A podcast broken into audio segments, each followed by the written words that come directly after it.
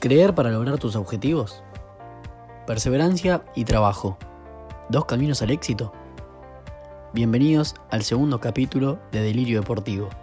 A lo largo de este, profundizaremos en lo que fue la generación dorada argentina del básquetbol.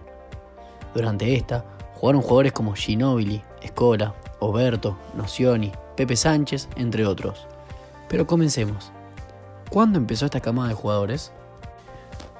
Bueno, para esto nos tenemos que remitir al Mundial Sub-20 del 1997 disputado en Australia, cuando el equipo argentino logró la medalla de bronce bajo la conducción de Julio Lamas.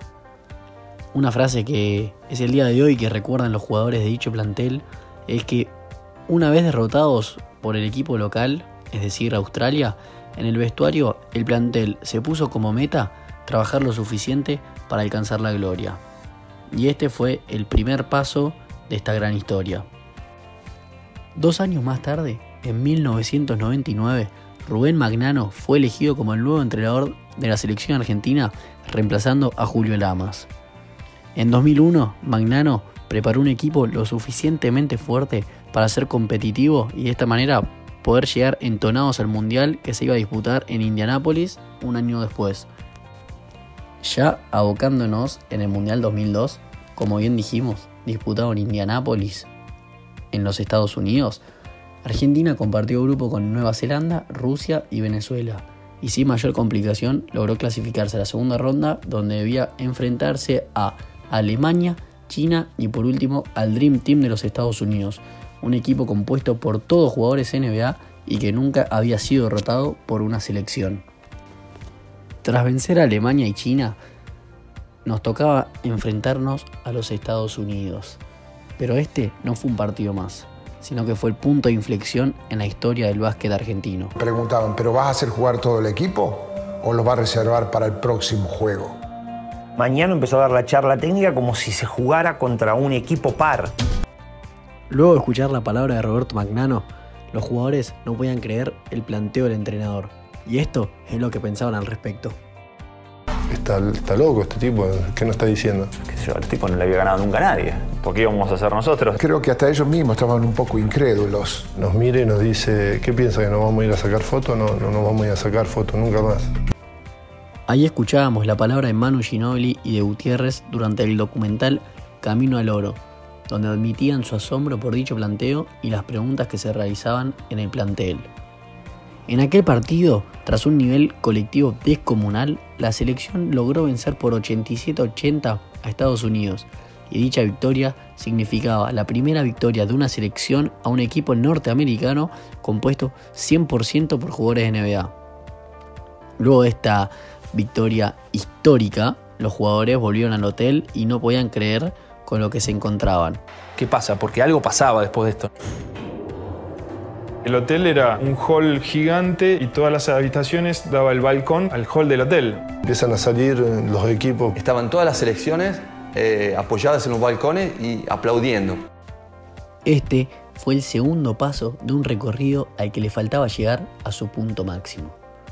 Dos años más tarde ocurrió un logro que quedará eterno en la memoria del deporte argentino. Para recordarlo, tenemos que rebobinar el tiempo y ubicarnos en 2004 y viajar a la ciudad de Atenas.